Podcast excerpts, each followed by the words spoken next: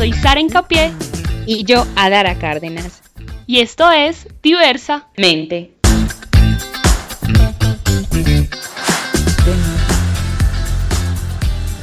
Un podcast creado por un par de amigas, colegas, ambas psicólogas, y aquí vamos a hablar de todo un poco. Y por qué no, cuestionarnos. Hoy en nuestro episodio número 13 vamos a hablar del desapego o el miedo al compromiso, que es esa resistencia que tenemos a vincularnos a ciertas situaciones, relaciones, pareja o amistades, que si bien en esta época de confinamiento los deseos van más al vínculo o al relacionarnos socialmente, pues el desapego o el miedo al compromiso no es algo que nos sea indiferente. Entonces el día de hoy queremos hablar un poco acerca de esto con ustedes en nuestro podcast. Hola a todos los que nos escuchan. Hoy vamos a hablar de lo que es el desapego defensivo o esa dificultad para comprometernos o vincularnos con un otro o con algo. ¿A qué se debe? ¿De dónde viene? ¿En qué consiste? Porque nos hemos dado cuenta que en la actualidad es algo que se escucha con mucha frecuencia. No nos queremos vincular, tenemos miedo a vincularnos, tenemos miedo a comprometernos, se le huye mucho al compromiso, pero ¿por qué? ¿A qué se debe? Yo creo que en parte es porque al no comprometernos nos permite estar en un campo de acción que conocemos, sentirnos libres de responsabilidades, libre de culpas también muchas veces, y como solo tenemos que preocuparnos por nosotros, se nos hace mucho más fácil eh, sobrellevar nuestras responsabilidades, nuestra vida, sin vivir como tan pendientes de los otros o de qué tengo que hacer para que el otro esté bien, qué tengo que hacer para que mis amigos me quieran o me acepten, pero lo que no sabemos o lo que escondemos o muchas veces no es consciente para todos es que, que debajo de ese miedo, esa resistencia, hay otros asuntos que no hemos resuelto y que deben ser nombrados o vistos por nosotros mismos para vincularnos a lo que realmente deseamos, porque no nos vinculamos no porque no lo deseemos, no nos vinculamos es porque tenemos miedo. Exacto, es muy importante pensar entonces en este punto que esa dificultad para comprometerse, para estar, para vincularse, es un mecanismo también de defensa que utilizamos porque tenemos miedo. ¿Miedo a qué? Posiblemente miedo a que nos hagan daño, miedo a que nos abandonen, miedo a perder eso a lo cual nos vinculamos, porque vincularnos o comprometernos con algo también implica un riesgo en el sentido de que, bueno, un día puedo perder esto, un día se puede ir, un día ya no puede estar más conmigo. Y es una estrategia de la mente para protegerse y evitar un futuro dolor, pero no hay manera de protegerse y evitar dolores, pues la vida en sí misma trae un montón de situaciones que muchas veces nos van, van a resultar siendo dolorosas. Y ese dolor no nace de la nada, eso tiene un fondo más íntimo en nosotros que posiblemente es cómo construimos nuestro mundo interno. Nosotras somos muy partidarias de hablar desde nuestra infancia, que es donde se gesta nuestra forma de ser. Y entonces hay que analizar cómo ese mundo interno se construyó si tuvimos unos cuidadores que nos dieron afecto, porque creemos que es claro para todos que para que un ser humano crezca o sobreviva en el mundo necesita afecto, necesita amor, necesita cuidado. Y si esos cuidadores que tuvimos no nos dieron ese afecto no nos dieron ese cuidado necesario para vincularnos, eh, vamos a crecer desde la insensibilidad, desde la desconfianza, muchas veces desde el egocentrismo y vamos a ser distantes. Y no es porque así seamos o no es porque así queramos ser, es porque Exacto. que creamos unos vínculos en la infancia de desapego que ahora nos hacen relacionarnos así, pero que posiblemente, como tú decías, nos traen mucho sufrimiento porque nuestro deseo, también como seres humanos, es el vínculo. Mira que cuando en la infancia aprendemos, lo hemos hablado a lo largo de nuestros podcasts, y es que de acuerdo a cómo vivimos la infancia, también vivimos la adultez y, y vamos viviendo nuestra vida porque de la manera en cómo aprendemos a estar en el mundo y a estar con los otros en la infancia, también vamos estando con los otros cuando somos adultos. Ese desapego defensivo, esa dificultad para comprometerse, viene de una historia de vida donde a lo mejor fue doloroso comprometerse, donde fue doloroso entregarse, donde fue doloroso, o bueno, no solo en la infancia.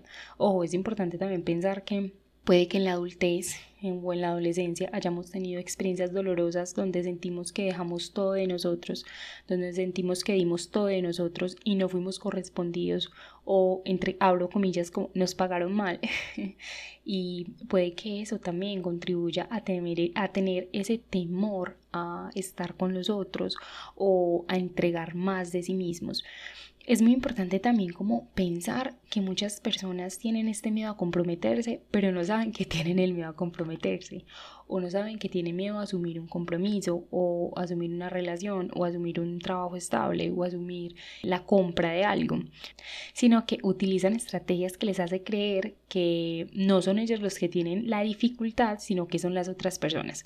Por ejemplo, se relacionan con personas que terminan yéndose o terminan abandonándolos o tienen trabajos donde terminan despidiéndolos todo el tiempo y dicen, ay, pero ¿por qué? ¿Qué pasa?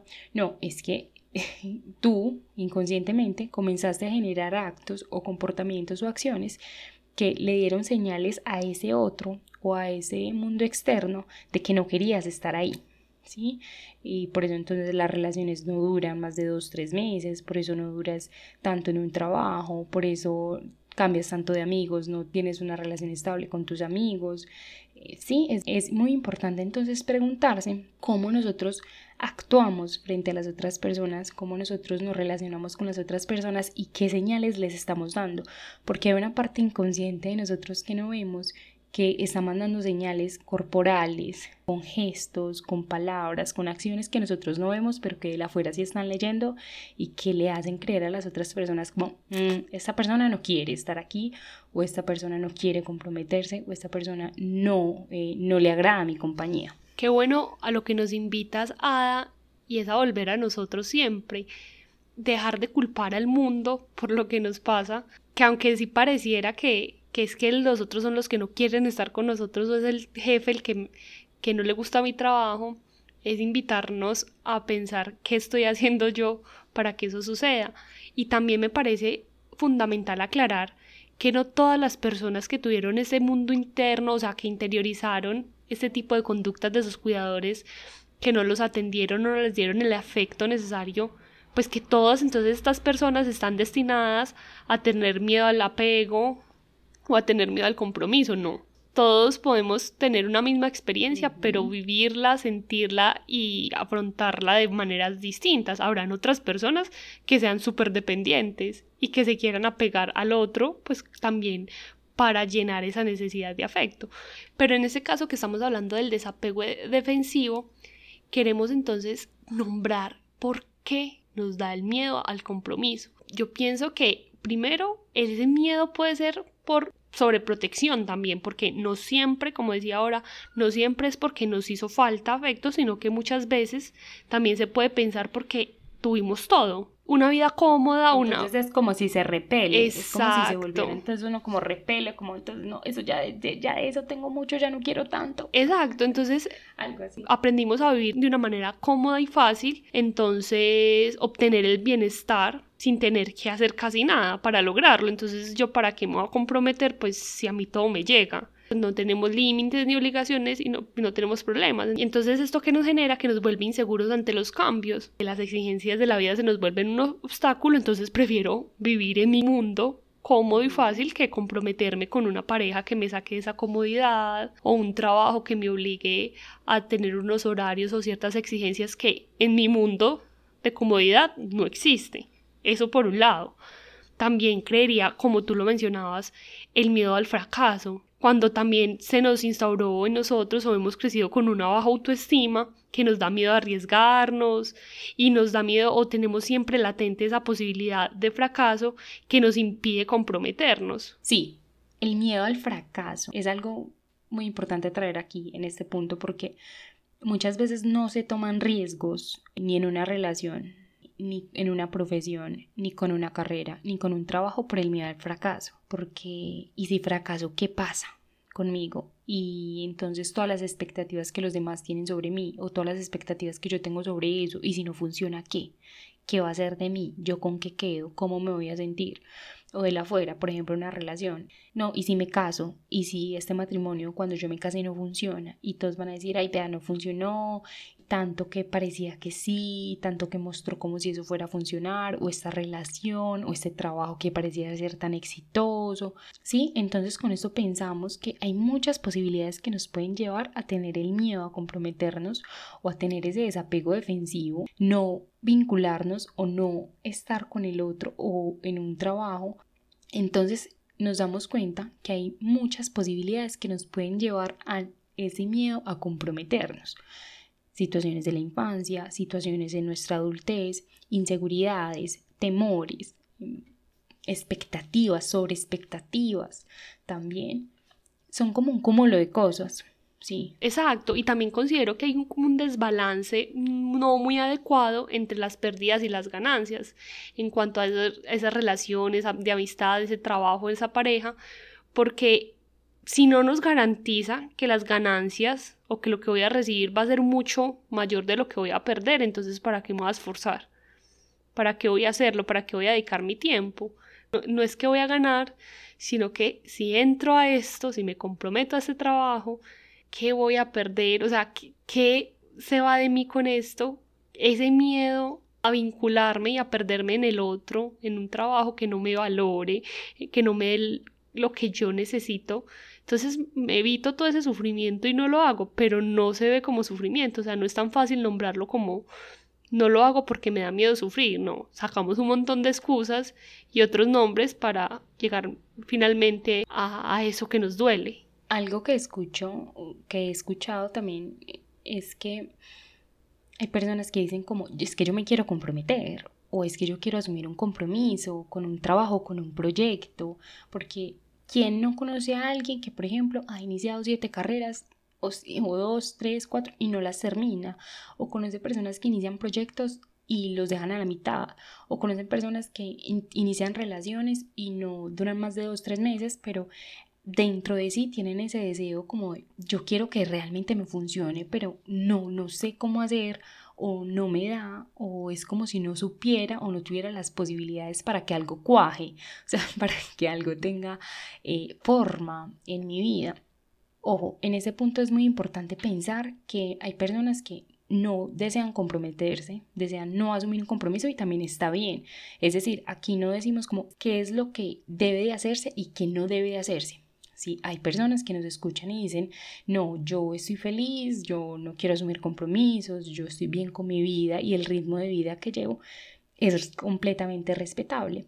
Pero en este punto, en ese momento, sobre todo nos dirigimos a quienes si sienten ese malestar porque desean comprometerse, pero tienen esos temores a hacerlo o tienen dificultades para hacerlo o no saben ni siquiera cómo hacerlo, porque su vida ha traído un montón de situaciones como lo hemos nombrado que les, les hace generar miedo y hacen, y hacen que vean el mundo como un mundo amenazante, como un mundo en el cual no se puede confiar, como un mundo que les puede hacer daño. Y hay que tener en cuenta que una cosa es ser independiente y otra es ser desconfiado, porque esa es una de las grandes excusas de la actualidad y es que ahora todos quieren ser independientes, vivir solteros, no casarse, no tener hijos. Por miedo a perder la libertad, ¿no? Como la independencia. Y exacto, eso está muy bien cuando es tu deseo genuino, porque tienes una convicción, porque sabes eh, cuál es el trayecto de tu vida y lo tienes claro desde el deseo. Otra cosa muy distinta es que no lo haces, es por desconfianza, es por miedo, es por miedo a perderse en eso.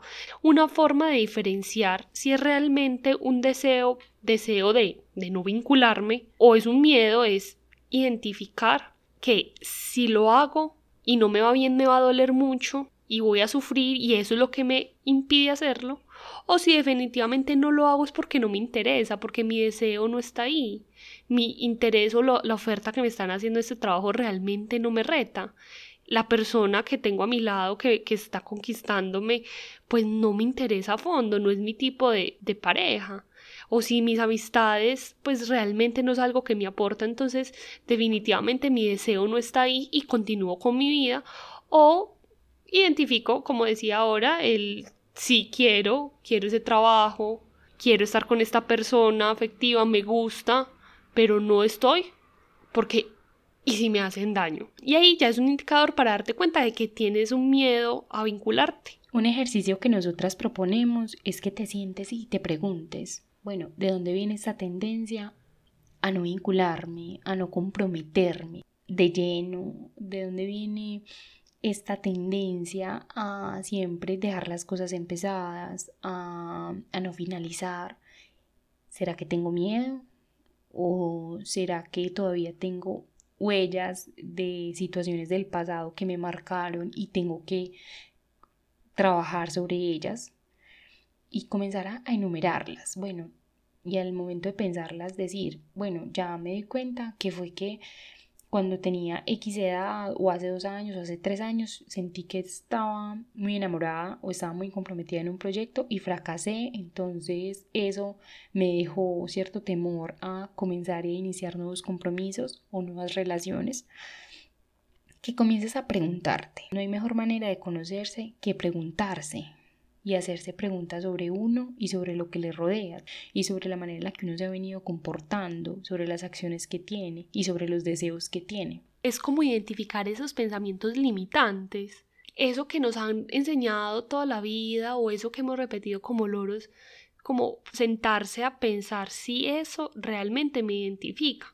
También algo que podemos hacer para el tema que estamos tratando es fortalecer la confianza entre nosotros mismos ese miedo al dolor o al fracaso también tiene que ver con nuestra autoestima, entonces necesitamos confiar en nuestra capacidad para aprender y para lograr pues como comprometernos con las cosas que realmente queremos.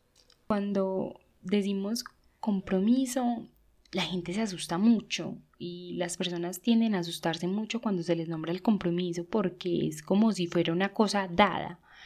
Es decir, es como me comprometo con ese trabajo y sí o sí tengo que ir hasta la muerte con él, así ya no me guste. No, ojo, hay que pensar, cuando nos comprometemos con algo, no quiere decir necesariamente que si eso nos comienza a hacer sentir mal, tenemos que continuar con eso y aplica para todo. Comprometerse es muy válido, claro, y si es lo que deseas también es posible hacerlo, pero es importante pensar que el compromiso no es una cruz que tenés que llevar a cuestas así no te haga feliz en el momento.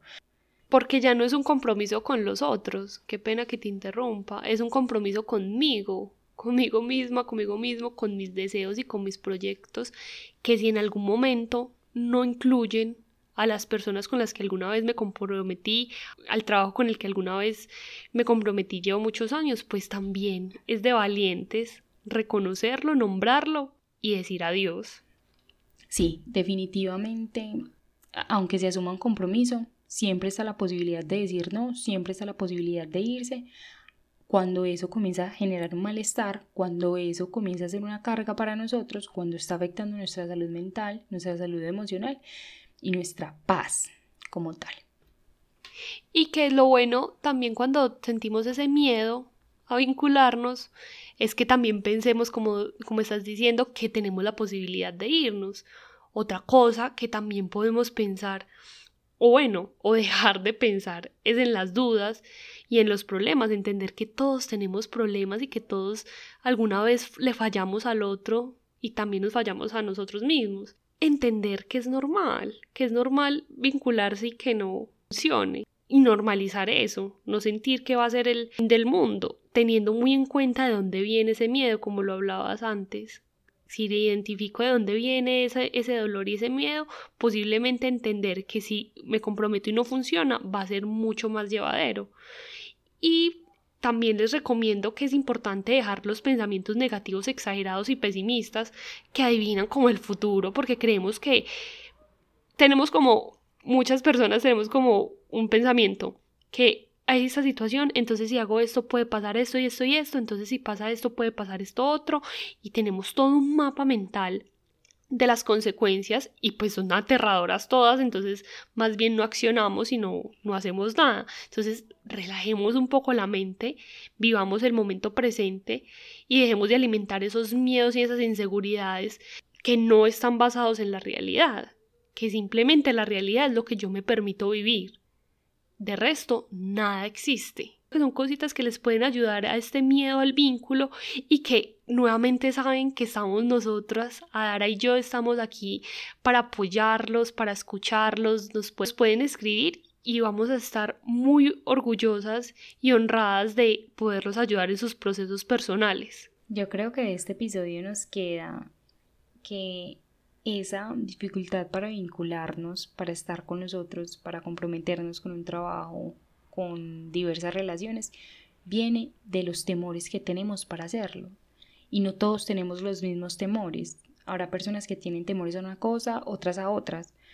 Cada quien, la tarea es comenzar a indagar cuáles son los temores que los motivan para no hacer ciertas cosas, para no comprometerse, para no llevar a cabo sus proyectos, para no llevar a cabo una relación. Siempre la pregunta debe volver sobre nosotros y nunca está de más buscar la ayuda profesional para que se les acompañe en el proceso.